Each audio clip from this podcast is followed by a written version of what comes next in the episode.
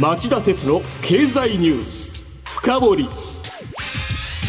皆さんこんにちは。番組アンカー経済ジャーナリストの町田鉄です。こんにちは。番組アシスタントの杉浦舞です。今日も新型コロナ対策をして放送します。はい。今日のテーマはこちらです。河野大臣も出馬を表明。総理総裁にふさわしいのは誰だ？夕方4時からの番組でもお伝えしましたが河野規制改革担当大臣が先ほど自民党総裁選への立候補を正式に表明しました。菅総理の総裁選出馬断念の表明から1週間経ちましたがこれで候補者はすでに立候補を正式に表明している岸田前政調会長高市前総務大臣を含めて3人になりました、はい。石破元幹事長と野田聖子幹事長代行も出馬すれば5人の候補が入り乱れての選挙戦になるかもしれません。では誰がどういう政策を掲げ、えー、誰が次の自民党総裁ひいては日本の総理の座への最短距離にいるのでしょうか。今日はそのあたりを深掘ってみたいと思います。それではお知らせの後町田さんに深掘ってもらいましょう。町田鉄の経済ニュース。深掘り。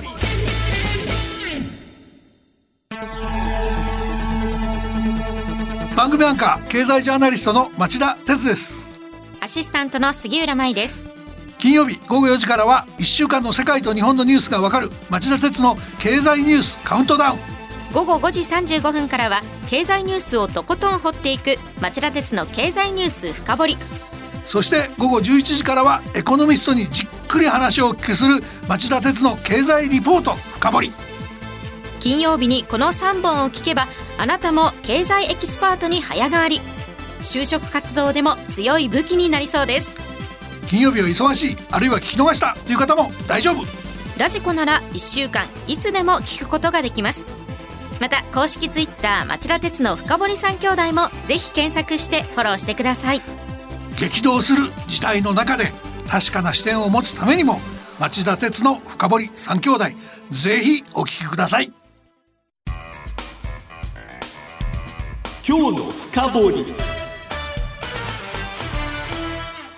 立候補者が出揃わないと選挙は始まりませんから自民党総裁選への出馬の意欲を再三示唆している石破元幹事長と野田聖子幹事長代行の状況から聞かせてください。はいあのこの選挙出馬には国会議員20人の推薦が必要なんですね。ええ、で無所属の野田幹事長代行はこの20人の 確保に苦戦しており二階幹事長ら実力者を回り協力を求めている段階です。で残る石破さんは石破派を率いる、まあ、派閥のドンですよね、はい、野田さんのように推薦人獲得に苦戦するようなことはないんじゃないでしょうか？いやどうもそうとは言い切れないみたいで結構苦戦してるようなんですね、はい、自民党には7つの派閥がありますけどこの石破派の所属は16人程度で2番目に小さな派閥ですしかも派閥内には河野規制改革担当大臣を支持する人がおり最悪の場合石破氏の推薦人には10人くらいしか残らない。との見方もあります。でもう一つの背景が石破氏と2人の総理経験者、えー、安倍前総理と麻生元総理との長年の因縁の関係です。えー、安倍さんは最大派閥で96人ほどを要する細田派への影響力が強いし麻生さんは第二派閥で53人ほどを要する麻生派の領袖です。この2人と敵対しているため石破さんは国会議員票を伸ばせないっていうんですね。ではこのまま岸田さん高市さん河野さんによる三つどもえの戦いになる可能性があるということですか？いや、まあ、まだ断定するのは早すぎますけどその可能性は結構あると思いますよ。ではそうなった場合どういう展開が予想されるんでしょうか？あのねいろんな評価あると思うんですけど僕は今回岸田さんがスタートダッシュに成功したって見てるんですね。えで今月17日告示29日投開票っていう日程が決まるや否や岸田氏はまなじりを消して立候補を表明在任5年の二階幹事長を念頭に自民党役員の任期に制限を設ける方針を打ち上げ優秀だけどおとなしいという岸田さんの人物票を一変させました。えでさすがの菅総理も慌てて自身の政権発足の立役者である二階さんを交代させると発言しちゃったんです。で先週も触れましたけど菅さんは岸田さんの迫力に押され衆議院を解散して自民党総裁選を先送りしようとして安倍前総理と、えー、二階幹事長の反対に遭い殿下の宝刀の、えー、宝刀である解散権を封じられてしまいました。で求心力が低下し菅さんは二階さんを交代させるはずだった自民党役員人事にも行き詰まり総裁選再出馬の断念に追い込まれたわけです、はい、岸田さんの誤算はむしろ追い込みすぎたことなんでしょうね。菅さんが総裁レースを降りてしまい一騎打ちと見られていた構図が様変わりしてしまった。数名が乱立する混戦模様になっちゃったわけです、え岸田さんの勢いというのは健在ですか？まあねちょっと味噌をつけた感はあるんですけどその話の前に岸田さんが水曜日に発表した経済政策に触れておきましょう、はい、第一は国民受けを狙った政策です。理念として、えー、小泉改革以降の新自由主義的政策を転換すると述べて、まあ、強欲と批判されるような行き過ぎた資本主義との決別を掲げました。で規制改革や構造改革だけでは格差拡大を招くとして分配に重点を置いて令和版の所得倍増を目指すとも述べました。この所得倍増計画っていうのは昭和30年代に総理大臣を務めた池田総理の目玉の政策です、はい、池田さんは今の岸田派の前身である高知課の高知会の創始者でもあります、えー、今は池田さん時代のような高度成長は難しいので分配を見直して所得拡大を目指すとしたのは宏池会らしい政策と言えそうです、うんはい、一方で、えー、岸田派は現在所属議員が46人程度。総裁選を勝ち抜くには細田派や麻生派の支援が必要です。そこで、えー、当面はアベノミクスを継承するとも強調しました。また麻生派の甘利自民党税制調査会長がこだわりを持っている半導体などの重要物資の確保や技術流出の防止に関する経済安全保障推進法を定め担当閣僚職を新設するとしましたこのあたり二大派閥に大きな配慮も見せてると言えます、うんはい、さらに原子力政策では新増設の前に既存の原発の再稼働を進めていくのが大事だと話してます。これには河野氏が以前主張していた脱原発と一線を画して現実路線で産業界を囲い込む意図が見えますよね、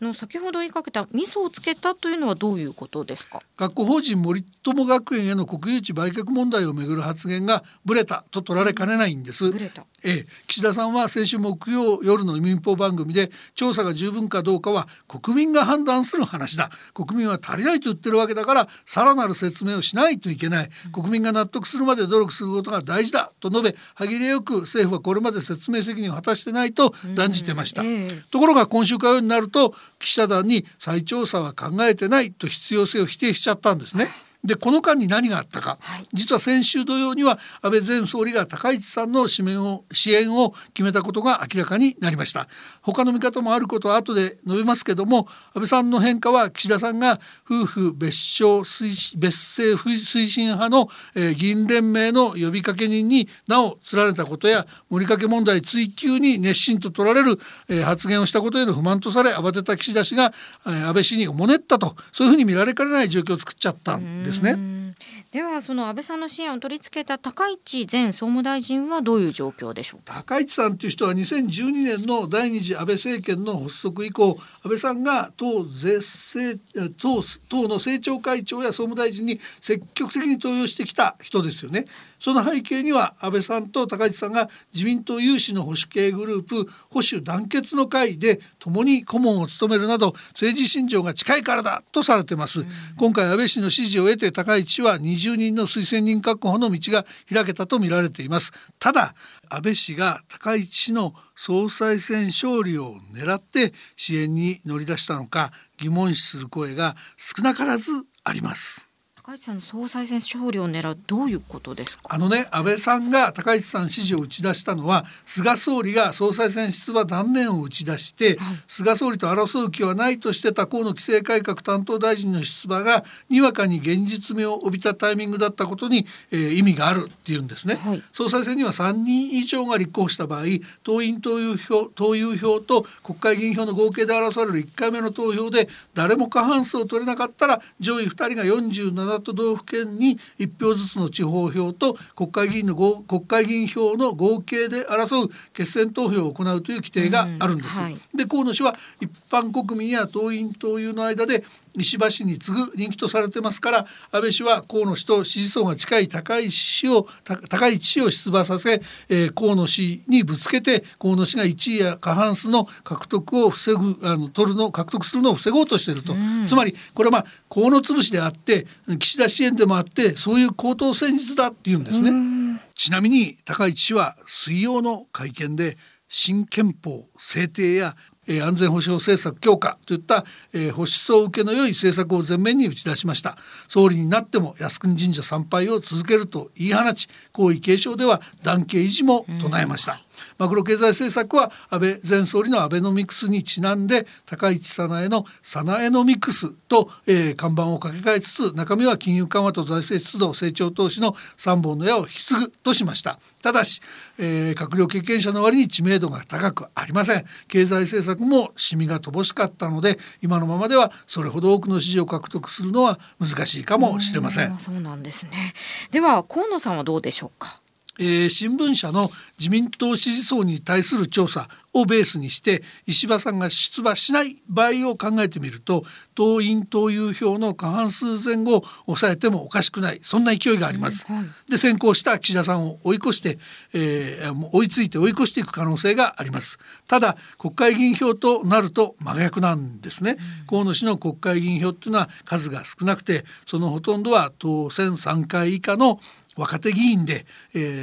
ー、彼ら自身は選挙に弱く秋の総選挙を戦いやすい選挙の顔になる総裁が欲しいだけの人たちです。一方、えー、河野氏が細田派や麻生派の幹部中堅の支持を取り付けるには昔の奔放な発言を封印当たり障りのない路線に転換する必要があります、はい、そうすると若手期待の選挙の顔にはふさわしくなくなっちゃいますよね。でちなみに奔放な脱原発政策は早くも封印しちゃいました。水曜日記者団に安全が確認された原発を再稼働するのはカーボンニュートラルを目指す上である程度必要だとトーンダウンしちゃったんですね、はい、でそうするとこの若手と中堅ベテランの両方に受ける両方取り込める魔法のような発言がうまくできるのか、えー、河野さんの試練はこれからでしょう、まあ、まとめますとね、まあ、今週は誰もが決め手を書きもたついてたそんな今週の動きだったと僕は思ってます。では、えー、最後にこの総選挙の見通しも教えてください。はい。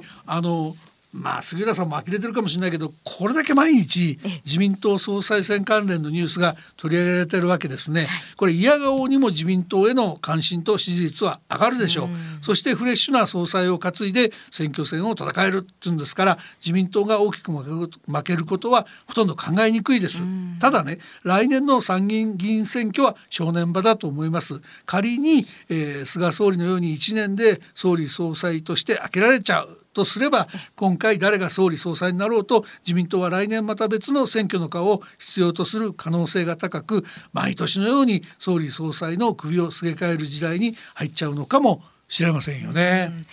このまま3人の戦いになるんでしょうか。以上経済ニュース深掘りでした。